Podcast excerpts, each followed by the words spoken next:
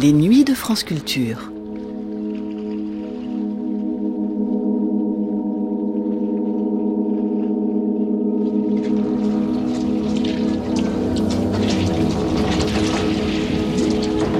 C'était en 1959.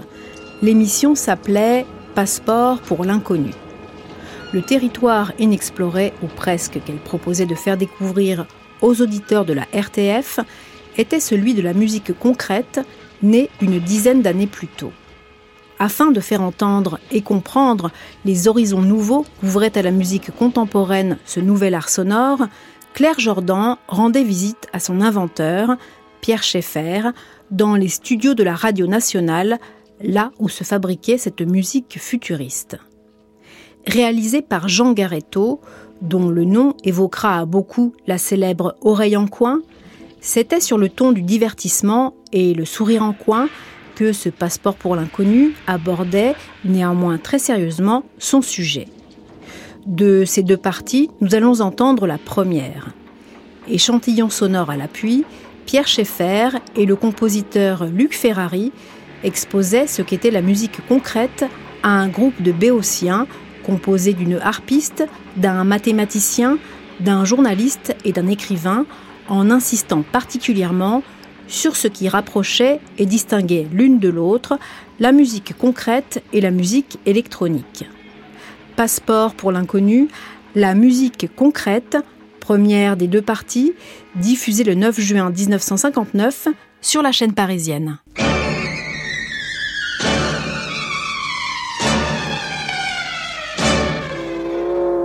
Passeport pour l'inconnu.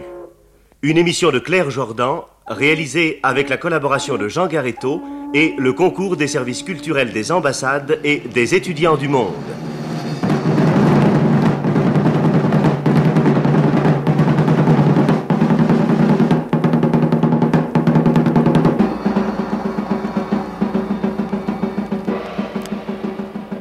En ce moment, nous sommes dans les studios du Club d'essai où ont lieu les recherches de musique expérimentale dirigées par Pierre Schaeffer, qui créa ce mouvement musical en 1948 en France à la radiodiffusion télévision française. Alors je vais vous présenter les amis venus de différents pays qui sont venus rendre visite à monsieur Pierre Schaeffer et à ses compositeurs. Voici Madeleine Buffando qui représente la France, qui est premier prix de harpe au Conservatoire national de musique et qui va partir bientôt pour le concours international de harpe en Israël, n'est-ce pas Madeleine Buffando? Oui, c'est cela. Et ce concours a lieu Euh, à Jérusalem en septembre. et à Tel Aviv, je crois. Oui. Voici Monsieur Horst Ibisch, qui représente l'Allemagne. Vous étudiez à Paris, Monsieur Horst Oui, je Ibisch. suis ici à la faculté des sciences et je fais ma thèse de doctorat en mathématiques, en topologie. Avec le professeur Sur Cartan. Cartan, oui, c'est ça. Voici Romano Sistou, qui est né en Italie. Oui. Que préparez-vous en ce moment, Romano Sistou Vous Mais êtes en écrivain et comme- dramaturge. Oui, dramaturge, mais comme mes pièces, on ne les joue pas, je suis en train d'adapter mes pièces à forme de Dans tous les différents pays, je crois. Tous les différents pays, tous les pays compris. Et alors, comme ça, un éditeur peut-être.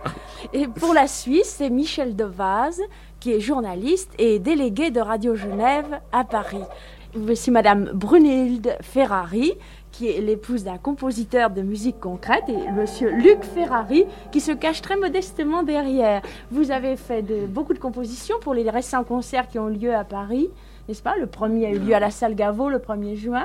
Oui, c'est-à-dire j'ai fait des, des compositions qui se sont trouvées être jouées au concert de, de musique concrète. Vous, vous avez l'air de dire que c'est tout à fait par hasard. Est-ce que ce hasard hasard. se nomme Pierre Schaeffer, n'est-ce pas? Voilà Pierre Schaeffer. il- il est trop modeste, Luc Ferrari. D'ailleurs, nous reviendrons sur cette. euh, D'ailleurs, il est au piano en même temps qu'au micro. Vous voyez qu'il est. Il est partout. Il est, il est partout. C'est en somme don un d'ubiquité. mystère. Oui. Mais vous nous surprenez en plein travail. Je ne veux pas dire que. Euh, que vous Oh, nous vous allez empêchez de travailler. intrus, non? Bah, C'est-à-dire que nous avons tellement de travail pour les prochaines conférences que distraire, distraire quelques heures précieuses sur notre travail pour des conférences à peine prêtes, euh, c'est un gros sacrifice que vous seul, Claire Jordan, avez pu me faire consentir. C'est très gentil. Il faut bien le dire. Maintenant, votre, votre, cette assistance internationale, tout ce qui est international est nôtre, vous ne l'ignorez pas, a beaucoup contribué aussi à cette faiblesse. Par, par D'ailleurs, vous avez aussi des contributions internationales, puisque la Fonologia di Milano est présente Comme vous le dites dans bien. notre musique, la Pelac de Bruxelles Oui, et Westdeutscher Rundfunk de Cologne. c'est ça. D'ailleurs, nous avons ici un, un mathématicien allemand. distingué, allemand, et les deux choses vont très bien ensemble, ainsi qu'avec la musique électronique, qui en sait sûrement beaucoup plus que moi sur la musique électronique. Euh, pas Monsieur beaucoup, je suis sûr, mais euh, j'ai entendu un peu les compositions de Karl-Heinz Stockhausen Ouais. et je connais le euh, professeur Maya Epler qui est à l'université de Hum, Bonn, hum, hum. euh, à l'Institut de recherche de communication électronique. C'est ça. Alors pour vous mettre à l'aise, je vais vous dire, les, les, comme vous êtes mathématicien, vous êtes habitué au langage ana- analogique. Nous avons ici des analogies. À la musique électronique allemande correspond la musique concrète française. Au professeur Meyer Epler de, de, de, Bonn. de Bonn correspond le professeur Moll de Paris. Ah oui. Au génial Karl-Heinz Stockhausen correspond l'également génial Luc Ferrari, ici présent. Oh, Et, Vous avez une analogie, Pierre Schaeffer? Et au directeur des recherches de Cologne, le distingué professeur Heimert.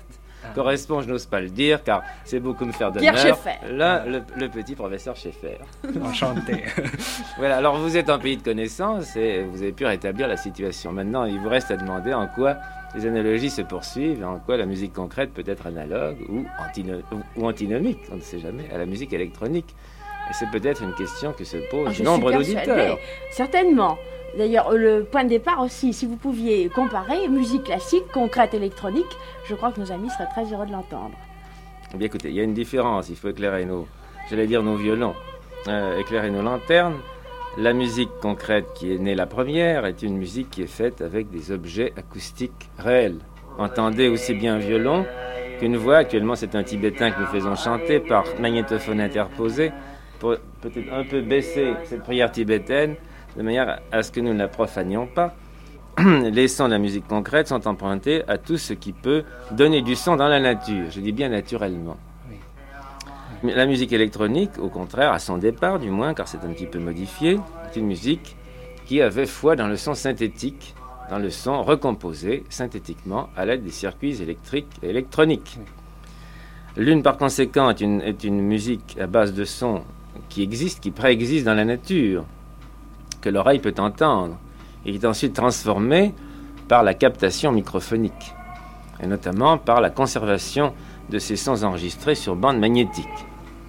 La musique électronique, au contraire, est d'abord électrique et ne se fait entendre que par l'intermédiaire du haut-parleur qui est le traducteur des oscillations électriques en oscillations acoustiques.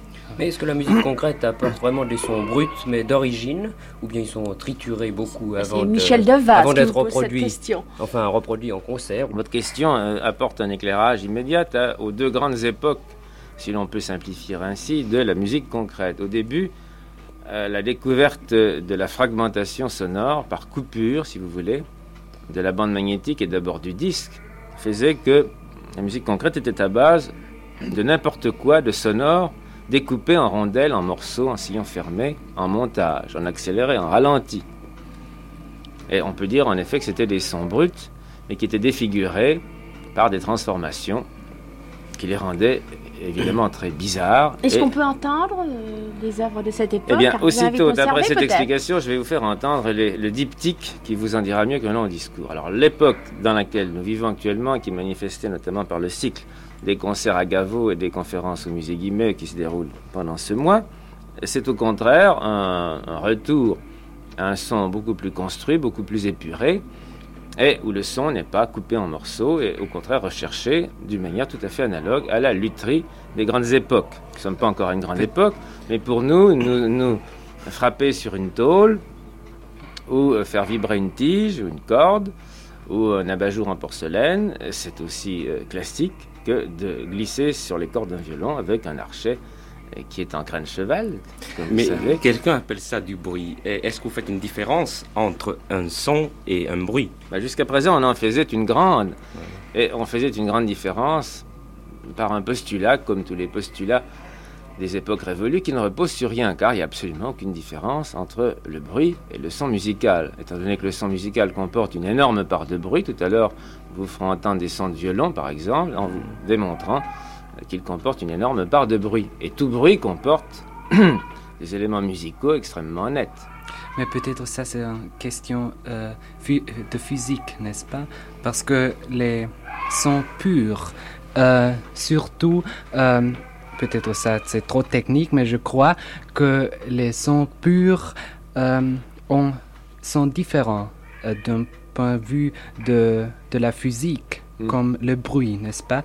Parce que le corps, par exemple, a différents principes et différentes lois Mm. de la nature comme jet d'eau.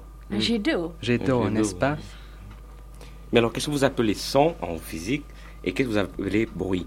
Je vais d'abord répondre à mon mathématicien d'interlocuteur en lui disant qu'en effet, ce qui est caractéristique du bruit, c'est paradoxalement qu'il est trop musical. C'est-à-dire, il y a le téléphone qui sonne, ça n'arrête pas ici. C'est que plus il y a d'informations, je fais ici allusion à la théorie de l'information que vous connaissez sûrement, plus il y a d'informations sonores entendées pour le grand public, plus il y a d'évolution, de changements, euh, de caractéristiques dans le message sonore, plus il est riche. À un certain niveau de richesse, il est musical au sens classique. S'il devient trop riche, il devient du bruit. S'il est, trop pauvre, il est le son pur. Et contrairement à ce qu'on croit, le son pur est très laid. Le son pur est dépourvu d'harmonique, mais il y a des sons artificiels qui comportent un certain nombre d'harmoniques qui sont également très laids le son le plus pur au sens alors littéraire du terme, le son d'un Stradivarius, le soprano velouté ou le contralte émouvant d'une très bonne chanteuse, sont loin d'être des sons purs. Ils sont merveilleusement impurs. Mais leur impureté ne va pas au-delà d'une certaine limite. Et au-delà de cette limite, alors euh, surgissent des incidents, des accidents, des granulations, des altérations qui font qu'à ce moment-là, il y a trop de paramètres comme dirait un mathématicien, et le son a des informations trop abondantes. Est-ce qu'on peut expliquer un peu le principe de la composition de cette musique concrète, n'est-ce pas Voilà, la démarche, Parce que, oui. Euh, Vous entendez par composition les, structures, alors Oui, Dans la, démarche, le, point de départ quoi, de la musique concrète. Je crois que c'est exactement le même problème que pour l'orchestre. Si on a un, désir euh, musical, euh, qu'ils se traduisent avec des instruments traditionnels que tout le monde connaît ou bien avec euh, des structures sonores, euh, des bruits, des tôles, qui, dans leur conception, essaye de répondre à notre désir comme les instruments. Oui, mais ne croyez-vous pas que votre personnalité justement s'exprime par le choix du matériau sonore? Oui, bien sûr, comme euh, la personnalité. Est-ce qu'on ne peut pas dire que dans les compositions traditionnelles, il y a quand même la ligne mélodique qui guide un peu le compositeur? Oui, euh, il y a des autres principes de la composition aussi. Il y a euh, de certaines formes, n'est-ce pas, les formes de la sonate ou des autres formes classiques. Est-ce qu'il y a de formes dans la musique concrète Oui, je crois que de toutes les manières l'évolution de la musique contemporaine euh, évolue un petit peu en dehors de ces formes euh, de sonates que vous citiez ah et ces formes mélodiques que vous semblez euh, chercher Mais il y, a, il y a des autres formes. je crois que si on veut, on peut trouver autant de mélodies euh, on peut faire des, mélodies avec euh, des boîtes euh, métalliques, comme on peut faire une mélodie avec une flûte. Oui, d'accord. ça c'est le début des structures. Mais, est-ce indispensable je ne crois pas. croche, double croche, accord Non, je, ne crois pas que nous cherchions en ce moment, enfin, les jeunes compositeurs cherchent à recréer une mélodie. Que ce soit à partir de bruit. alors l'organisation est rythmique à ce moment-là Non, l'organisation est, divisée en différents euh, différents paramètres, comme disent les, mmh. électroniciens. C'est là où vous rejoignez les mathématiciens. oui, c'est là où. Enfin, euh, euh, Est-ce que ça est la, même, le même principe comme dans la musique sérielle? La musique sérielle est née de l'orchestre, puisque les instruments répondent sur 12 notes chromatiques, tandis que nous, nous répondons sur une infinité. on va écouter hein. comme ça, après on pourra discuter sur du. Je vous nous éclaire. Je vous ai ce qui est historiquement le plus ancien, c'est-à-dire les deux points de départ de la musique concrète d'il y a dix ans. Ne vous attendez pas à quelque chose d'extraordinaire, mais ça a le mérite d'être historique. Et puis, je crois, une des premières études de Cologne, qui je crois est due au docteur Heimert. Alors, vous allez voir les deux points de départ, l'un concret, c'est-à-dire utilisation des bruits par la technique du sillon fermé, c'est-à-dire ce qui ressemble à les collages surréalistes, et l'étude de, Cologne, qui démarre avec le, matériel déjà beaucoup plus élaboré, beaucoup plus confortable, il faut dire, des sons électroniques. Voici d'abord les trois petites coupures dans ce que j'avais appelé en 1948 les études de bruit.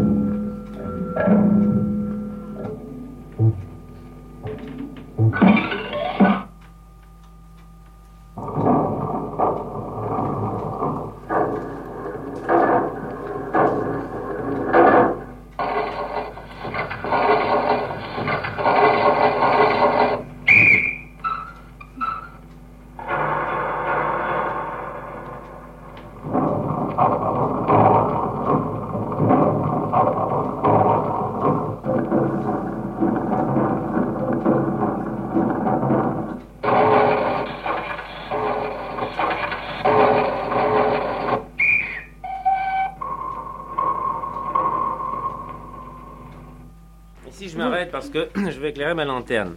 Est-ce que vous avez reconnu d'où pouvaient provenir ces deux premiers fragments? On peut imaginer, Certains par objets, exemple, oui. euh, oui, euh, Le premier. Le- Un siffle. Oui, le premier, ce sont des, des instruments de bruitage, un xylophone, des jouets d'enfants. Et le second? Euh, non, peut-être une pièce, une pièce qui tourne On au a ralenti. l'impression- on a l'impression de départ, Ce bien sont des, sûr. fra- des fragments de chemin de fer, bravo. Oui. On ne peut rien vous cacher. Alors le, le troisième, je vous laisse deviner quoi.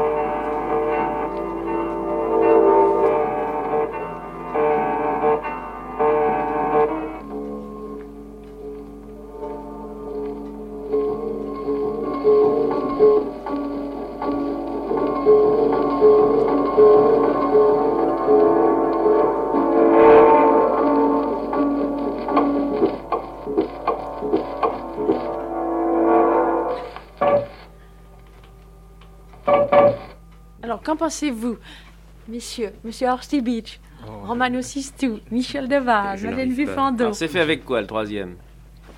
Je n'arrive pas. Pression de son de piano et de il, y a- il y a du piano, oui. Oui. Est-ce qu'il y a autre chose avec Une pendule, en certains moments, le toc-toc d'une pendule. on dirait. Je sais pas, il me semble qu'il y a certains fragments qui sont passés à l'envers. Peut-être est-ce une idée Il n'y erronée. avait pas de magnétophone à l'époque, tout est fait au disque. Ah bon? Mais tout est fait aussi avec un piano. John Cage aussi avait fait Ah, John pianos. Cage vous avait précédé dans oui. la technique du piano préparé. Voici maintenant Mais on retrouve des sons de steel band. Au Ouais. fond, les, les Noirs avaient fait la même chose avec des bidons remplis d'eau à différentes Oui, hauteurs les- et on donne un son, ça donne un son très aquatique. Les pianos préparés d'ailleurs aussi. euh, Oui, il y avait les pianos préparés les bidons préparés. Préparés avec du papier le de son, soie. une étude électronique. Ah oui. Vous reconnaissez Monsieur Horsti Beach, Ah oui, bien sûr. l'éditorial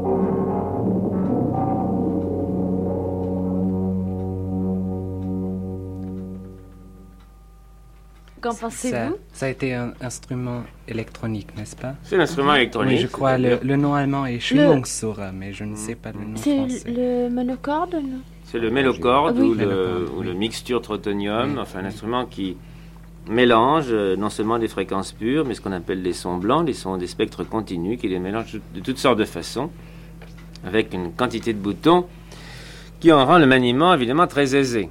Alors dans le premier cas, vous avez une technique de collage, une technique de film avec des objets réels. Dans l'autre cas, vous avez un véritable instrument de musique qui est un super orgue, dans lequel on a non seulement des jeux de timbres, mais des jeux de combinaison de fréquences, de combinaison de sons. Tenez-vous, c'est une combinaison entièrement faite avec des sons naturels. C'est ça. Oui, mais l'objectif, je pense, de la musique concrète n'est pas de, de trouver le, la source du son, quoi, de d'où on a, on a prélevé le Mais son. Je crois qu'il y a tout de même une remarque qui s'impose dès le départ, c'est euh, combien l'auditeur est sensible à la différence d'origine. C'est-à-dire que dans le second cas, on a une origine essentiellement artificielle qui, qui, se sent tout de suite, alors que dans le premier cas, on, est, on est dans le coup.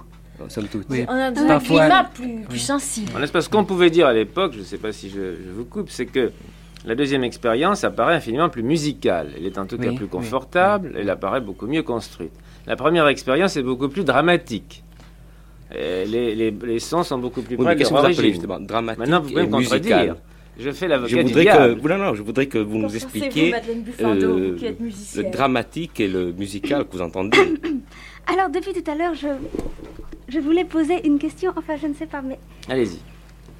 Vous, n'est-ce pas, vous apprivoisez les sons On essaie, hein, oui. Quelquefois, il nous dévore.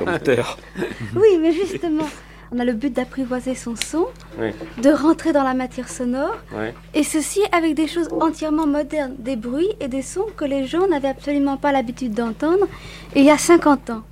Donc de tout le contexte sonore qui nous entoure, vous essayez de faire de la musique. De même que les peintres modernes maintenant, en peignant les machines, en peignant... Euh, il y a deux, choses, dans ce que vous dites euh, qui sont d'inégale importance. Les bruits ne datent pas hélas ou grâce à Dieu, de 50 ans. Mais il est, il est vrai aussi, ce que vous dites, c'est que depuis 50 ans, il y a toute une gamme de bruits euh, singulièrement agrandie, euh, singulièrement enrichissante ou abrutissante, suivant euh, l'usage qu'on en fait. Alors, en effet, il y a probablement le contexte moderne, vous parlez, qui existe. Oui. Mais c'est aussi une question d'adaptation, alors. Oui, mais je vous ai coupé. Vous vouliez dire autre chose de beaucoup plus intelligent que ce que je suis en train de vous dire. Dites-le à ma place, parce que l'idée est complètement partie. Enfin, le but intérieur, si on peut dire. Eh bien, c'est une bonne question. En effet, le but, au, début de ces recherches, nous n'avions pas de prétention musicale. Nous étions, comme notre ami Romano Sistou de Sardaigne, nous étions un peu des dramaturges et des gens qui cherchaient leur décor sonore en, en hommes de radio qu'ils étaient depuis euh, si longtemps qu'ils avaient observé l'importance du décor sonore à la radio. Alors, chemin faisant, le décor sonore a pris toute la place, les acteurs sont partis, le texte aussi, il est resté des sons. Et nous nous sommes battus avec ces sons pensant euh, qu'il nous faisait beaucoup d'honneur de livrer ce dur combat. Maintenant d'ailleurs, je vais vous faire passer alors des sons bruts, c'est-à-dire des sons qui ne sont pas montés et qui représentent actuellement les matériaux dont nous usons aujourd'hui. Pour votre composition actuelle Oui, enfin, ce sont des matériaux en vrac. Je prends presque n'importe quelle bande de sons euh, en échantillonnage, puisque nous les, nous les conservons comme on conserve des, des produits dans des bocaux. Et vous allez entendre à la suite les uns des autres des matériaux, car je crois qu'il est très important de répondre à la question de notre, notre amie musicienne. Avec les douze sons, je ne sais pas si vous avez remarqué que les musiciens sont actuellement bien embarrassés. Ça, c'est vrai. Comme il y a beaucoup plus de douze sons dans la nature, il n'y a pas de raison qu'on s'en prive.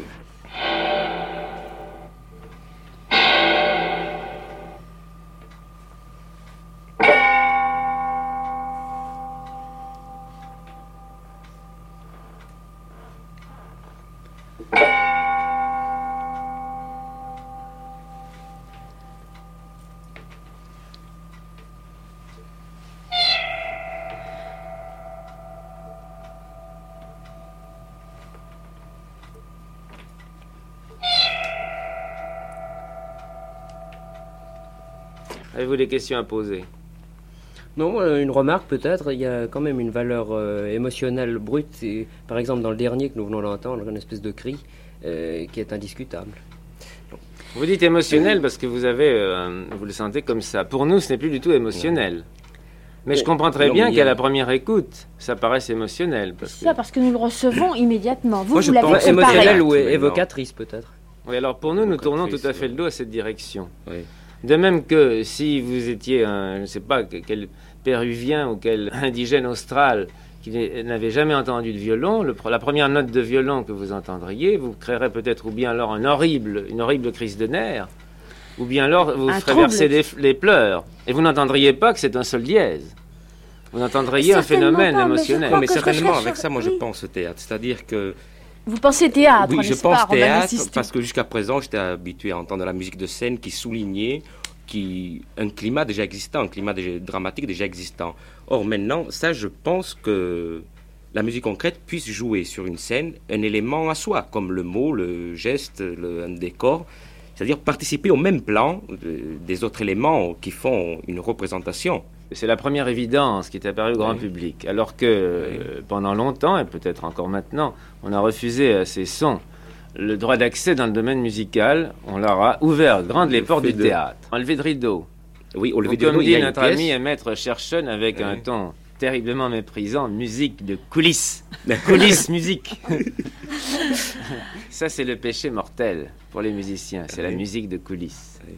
Alors nous avons d'abord été longtemps musique de coulisses et nous essayons maintenant de ne plus être mais, musique mais non, mais justement jouer comme au même plan que des autres éléments qui font une, représentation. C'est très gentil qu'un dramaturge veuille redonner mais justement, à la musique cette place. mais non, parce que moi je vois, dans, je, vois dans la musique ça ne se voit pas tous les jours. qui puisse jouer comme un silence, comme un geste, comme tout sur le même plan. Il n'y a pas de raison quoi. Que, pourquoi le mot avant tout? Pourquoi? Non mais votre application, votre la place que vous faites à la musique au théâtre est très intéressant, nous ne demandons pas mieux de l'apprendre. Mais le problème posé actuellement est plus abrupt, c'est le problème de la musique pure. Ah oui. Je crois qu'il faut d'abord ne pas refuser de poser cette question et d'y répondre. Alors, ces sons peuvent-ils prendre place dans une construction de musique pure? Et de Maintenant, vous pouvez me demander ce que c'est que la musique, musique pure. Pierre Schaeffer, je vais vous présenter notre ami Uri Pelliel qui vient d'arriver et qui appartient à l'Orchestre symphonique d'Israël. Ah. Et il va continuer la conversation avec vous sur la musique et Madeleine Vufando. Vous avez deux, deux musiciens. Eh bien, écoutez, euh, j'ai déjà euh, eu de très bonnes relations avec vos compatriotes et je crois savoir qu'en Israël, on a déjà écouté et apprécié la musique concrète. Eh bien, les gens, ma foi, sont très intéressés par ceci. Il y a beaucoup de critiques, euh, car le public est très difficile. Au point où on est le débat, je vais maintenant vous proposer une œuvre récente, que vous n'entendrez euh, que pas en relief. En réalité, elle est faite pour être entendue en relief. Nous l'entendrons au concert Gaveau. Ah, vous l'entendrez au concert Gaveau le 30 juin, si vous y allez. Et vous n'entendrez qu'à plat, c'est-à-dire sans les mouvements que nous pouvons maintenant, nous savons donner au son dans la salle. Mais vous pourrez juger et des progrès euh, accomplis, il y en a certainement, et alors de l'état de la question. Je ne vous demande pas d'accepter ça d'emblée dans le Cénacle de la musique pure, mais enfin, vous pourrez en juger. Maintenant, euh, nous désirons vous faire entendre l'étude de Schaeffer qui s'appelle l'étude aux sons animés.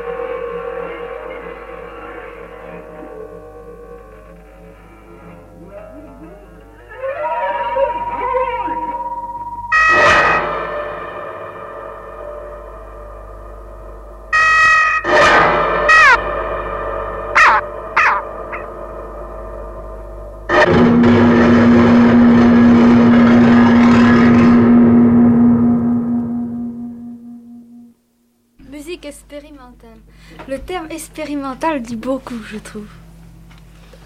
Il y a une autre remarque qu'on peut faire, c'est que souvent la musique concrète s'appelle étude. Étude, comme s'il s'agissait d'un chemin à parcourir, une étude en fonction, enfin pour quelque chose. Hmm. C'est très vrai, car tout ce que nous présentons en ce moment, c'est presque à contre-coeur. Et donc la période d'élaboration, somme toute. Mais depuis combien, 10 ans, vous avez dit qu'ils durent vos recherches? Dix ans, oui. 10 ans. Mais elles ont été quand même sensiblement interrompues pendant 4 ou 5 ans, période pendant laquelle j'étais amené à m'occuper de la radio africaine. Et votre recherche, vous euh, cherchez surtout à évaluer de l'expressivité de les différents sons ou euh, Non, c'est un problème qui vient après. Le premier problème du musicien, c'est d'apprendre le solfège. Et c'est toute notre ambition.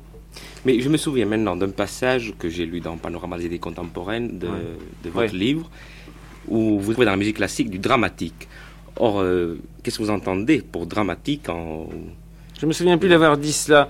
Je pense que la musique classique est surtout jugée en fonction de l'émotion qu'elle procure. Et je ne m'en plains pas personnellement. Je me plaindrais plutôt du fait que toute la musique contemporaine est sans entrailles. Musique surtout d'intellectuels. Et alors que la musique est divisée, se clive en deux. La musique dite pure, qui est sans émotion, et forcément la revanche de l'émotion qui prend les voix d'une variété souvent oui, mais, honorable. Mais l'émotion n'est pas euh, le seul valeur de la musique classique. Au contraire, je crois que la vraie musique classique est surtout classique pour la forme, pour euh, la structure, pour le principe de composition. Bon, alors je suis bien d'accord avec vous, à condition qu'on veuille bien alors nous appliquer la réciproque, car je vous suis parfaitement. Ce que j'aime dans la musique classique, c'est un équilibre entre les valeurs émotionnelles et les valeurs formelles. Mais si on ne donne pas la primauté à l'émotionnel et au dramatique et à l'anecdotique, on peut entendre cette chose que vous venez d'entendre qui n'est qu'une étude, qui est sans prétention, qui est une étude sur des sons animés, c'est-à-dire des sons qui formellement ont un mouvement interne. Et vous avez l'accumulation de deux temps, le déroulement de la construction et le mouvement interne qui est une deuxième dimension du temps dans le temps. Alors là, il y a un problème extrêmement passionnant. Si vous entendez ça en essayant de reconnaître des roulements de billes ou n'importe ah quoi, ça n'a pas d'intérêt. C'est un exercice de construction, c'est un cerni. Lorsqu'on entend un son, on réagit immédiatement et c'est réaction dans la Oui, et, selon, enfin je ne sais pas, selon ce que l'auteur veut vous faire passer, ce n'est pas tellement une chose d'émotion qu'une chose de sensibilité. qu'une. Mais vous dites plusieurs choses. Ce que j'ai voulu vous faire passer, rien. J'ai voulu vous proposer un espèce de jeu assez sérieux d'ailleurs, qu'on peut tourner en ridicule, mais ah dont on peut aussi deviner le sérieux. Alors je vous ai proposé des objets, et ce n'est pas du tout comme au 19e siècle, ou ce que peuvent faire les auteurs contemporains, où ils ont dans leur répertoire un clavier de choses déjà éprouvées, où ils peuvent prétendre exprimer quelque chose ou construire quelque chose. Là, j'appelle le public à une expérience commune, celle de savoir si ces objets arrivent à s'entendre entre eux, à former un tout, à former une organisation et nous acheminer vers des choses plus importantes et mieux construites. Mais je suis absolument convaincue que n'importe quel objet pris en tant qu'objet musical peut donner quelque chose. Le tout, c'est la pensée du compositeur qui le coordonne et qui lui donne une vie propre à lui-même. Alors, dans ce que vous venez d'entendre, y a-t-il coordination quelle note me donnez-vous Ou incoordination totale Ou désordre mais Je ne voudrais pas que vous soyez complètement incoordonné, mais je suis sûr que vous êtes coordonné. moi, je me sers normalement de l'élément d'appréciation musicale qui s'appelle imagination. Oui.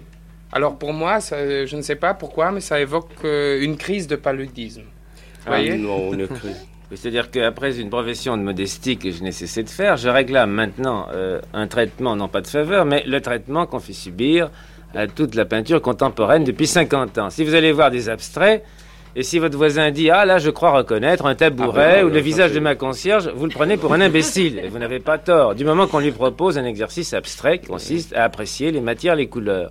Alors nous, nous nous servons de sons. Ces sons, bien entendu, peuvent toujours évoquer quelque chose, de même qu'un violon peut évoquer un violoniste en tant qu'anecdote. Mais nous savons écouter un violon en oubliant que c'est un violon.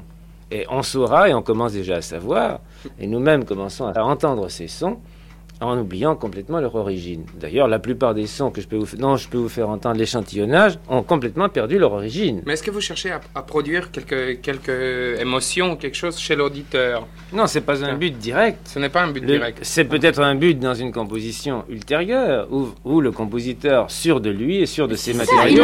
Il aura, il aura Mais pour le moment, ça s'appelle étude, comme, de, comme faisait remarquer Devas très justement, et ça porte vraiment ce titre, sincèrement, c'est-à-dire ce sont des constructions expérimentale, provisoire, qui achemine vers quelque chose de plus construit. Et l'expérience est faite aussi bien pour le compositeur que le public. Oui, mais dans toute musique, il y a aussi quelque chose de spontané, et ça, on ne peut jamais l'enlever. Mais spontané dans quoi? Dans le compositeur, dans l'exécutant, dans le public? Dans la vie, simplement. vous reprochez à ça de manquer de spontanéité? Oh, Je ne reproche rien. Non, je parle de simplement de la musique en elle-même. Mais ne croyez-vous pas Aussi bien musique expérimentale que du musicien musique... peut se traduire là si Ah, je suis sûre qu'elle peut se traduire. un son, il lui, il lui donne mais un élan. la spontanéité était toujours limitée, n'est-ce pas, par les lois de composition et par Voici notre ami germanique qui vous rappelle à l'ordre. Et ça m'amuse beaucoup de vous trouver l'un à côté de l'autre. L'ultra latine, si j'ose dire, et le germanique pensant et raisonnant, car vous présentez les deux pôles un peu antinomique et, tout aussi indispensable l'un que l'autre, de deux attitudes que nous trouvons chaque jour dans les jeunes compositeurs, dans chaque génération de compositeurs. Lui, qui demande à ce que les structures soient organisées, et l'autre, elle, qui demande à ce que ce soit spontané. Mais je crois que les deux doivent être absolument reliés. L'un ne peut pas vivre sans l'autre. Pour la spontanéité, il faut, beaucoup d'organisation. Dans la peinture moderne, par exemple, on peut euh, distinguer des styles différents, n'est-ce pas? Est-ce qu'on peut aussi euh, penser ou euh, remarquer certaines questions de style dans cette musique concrète. Par exemple, est-ce que vous pouvez reconnaître la musique de Stockhausen, par exemple, ou des autres? Est-ce qu'il y a un style euh, Bonne question aussi. Le, quoique nous soyons si près des origines que tout peut sembler d'abord de la musique électronique ou d'abord de la musique concrète, je suis sûr qu'à Gavo, lundi dernier, l'immense majorité du public n'a pas pu faire la distinction et a d'abord entendu du Maderna ou, du Ferrari ou du Xenakis. Oui, mais c'est la même chose pour la musique euh, qu'un asiatique, la musique occidentale. Quand un asiatique, il ne reconnaît pas Beethoven de Mozart, il me l'a dit. Oui, et la même chose pour les, les occidentaux qui entendent la musique asiatique, ils ne peuvent faire aucune différence. Il peut apprendre quand il étudie la différence entre Beethoven et Mozart. Est-ce que ça est possible dans cette... J'en suis Nous allons chercher la preuve dans les résultats du petit référendum que nous avons organisé à la salle Ah Parce que nous avons intitulé ce concert Expérience musicale. Nous avons prévenu les gens que le mot concert ne voulait plus dire grand-chose, surtout en matière de musique expérimentale. D'ailleurs, les salles de concert sont mal faites pour nos expériences, qui se passent en relief acoustique, c'est-à-dire avec des voyages des sons entre quatre haut-parleurs. La bonne forme serait un espèce d'immense cirque euh, où tous les gens, si vous voulez, ce serait le contraire d'un cirque. On met au cirque les gens sur les gradins et les animaux sauvages à l'intérieur. Là, il faudrait que les animaux sauvages, c'est-à-dire que les sons soient, autour et que le public soit sur le sable. Euh, et à ce moment-là, euh, tous les spectateurs auraient la même perspective sonore. Et ce voyage des sons est extrêmement important puisque c'est la vie qui reste, puisqu'on ne voit plus rien, il n'y a plus d'exécutants, et par conséquent, il faut quand même que quelque chose vive. Et vous savez que nous pouvons régler ces trajets par l'intermédiaire d'un pupitre de commande où se trouve un chef d'orchestre. Ce n'est plus tout à fait un chef d'orchestre car il ne commande pas les exécutants. Ce n'est pas tout à fait un exécutant parce que les sons sont finis, la construction est achevée, mais c'est, ça reste le médiateur entre l'œuvre sur la bande magnétique et le public qui l'attend. Et je vous assure qu'il y a beaucoup de choses à faire à ce moment-là, des choses subtiles, des choses imperceptibles, mais des choses très importantes. Alors, à la salle Gaveau, nous étions comme ça au pupitre. Chacun des auteurs tenait à diriger sa propre œuvre, bien entendu. Et puis, après la deuxième partie, nous en avons annoncé une troisième où nous redonnerions sur les 11 morceaux du programme, 4 ou 5 qui auraient obtenu l'adhésion du public, qui était chargé de remettre un petit bulletin avec deux croix pour les œuvres demandées en première priorité et une croix pour les œuvres demandées en deuxième priorité, puis pas de croix du tout pour les œuvres qui n'étaient pas demandées. Et alors nous avons une palmarès, je vais vous chercher les bulletins, je vais vous donner, vous allez les feuilleter, vous allez pouvoir en, lire quelques-unes avec la plus grande indiscrétion, et puis je vous donnerai le, le résultat final et le résultat du palmarès, et puis vous vous entendrez vous-même, vous demanderez vous-même entendre ce que vous voulez entendre. Mais tout le monde vous a répondu. Premier concert de musique expérimentale, 1er juin 1959. Ah, numéro 1, très décevant. Numéro 2, rien. Numéro 3, quelques bons moments. Numéro 4, ah, il y a une croix, intéressant. Numéro 5, cette musique est gaie, le rythme euh, soutient l'intérêt et amène une certaine détente. Enfin, on a plaisir, après ce qui précède, à retrouver l'élément humain. Ah. Numéro 6, mouvement spatial très sensible, mais c'était bien mieux à Bruxelles dans le PM. Cette Numéro 7, la fin est meilleure après que la vaisselle soit cassée. Numéro 8, le discours, la modulation sont intéressants, la matière, le son est peu agréable. Pourquoi la retrouve-t-on si souvent dans les œuvres de musique concrète? Ah, voici un autre. Très, ah, oui, concis. très concis. Euh, numéro 2, le plus facile. Numéro 4, deux croix, le plus formel. Numéro 7, le plus agréable. Numéro 9, le plus agressif. Le numéro 10, deux croix, le plus harmonieux, riche en sonorité. Et le numéro 11, deux croix, le mieux enlevé. Le numéro 4, 7, 9 et 10, j'ai l'impression, a remporté beaucoup de succès. C'est cette impression que vous avez eue, Pierre Schaeffer Quatre. Surtout. Euh, c'est quoi quatre Ici, les instruments sont l'expression d'une pensée véritable, demande à être entendue. Notre ami de Sardaigne peut se rengorger car le 4, le 4 c'est un de ses compatriotes italiens, Bruno Maderna, qui travaille au Alors on peut écouter le 4 de Bruno Maderna. Qui s'appelle, je crois, Continuo, n'est-ce pas Pierre Schaeffer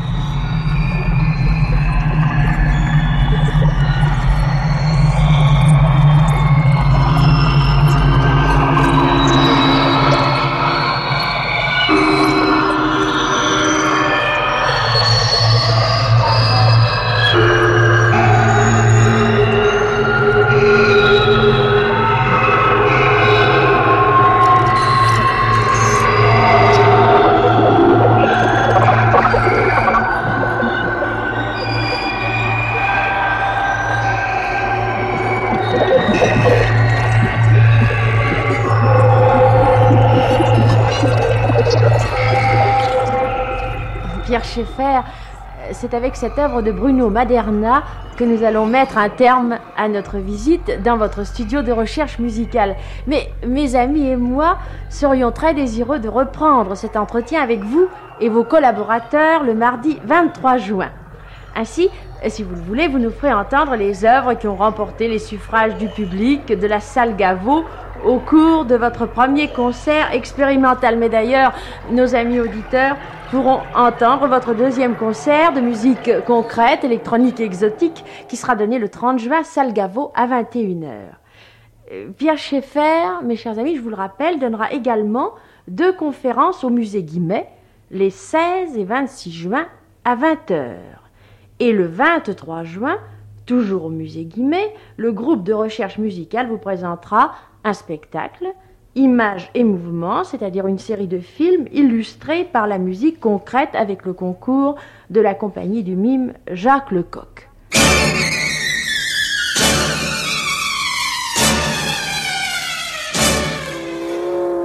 Passeport pour l'inconnu. C'était une émission de Claire Jordan, réalisée avec la collaboration de Jean Garetto et le concours des services culturels des ambassades et des étudiants du monde. C'était le premier temps de l'émission Passeport pour l'inconnu, consacrée à la musique concrète. Première diffusion le 9 juin 1959 sur la chaîne parisienne. À suivre.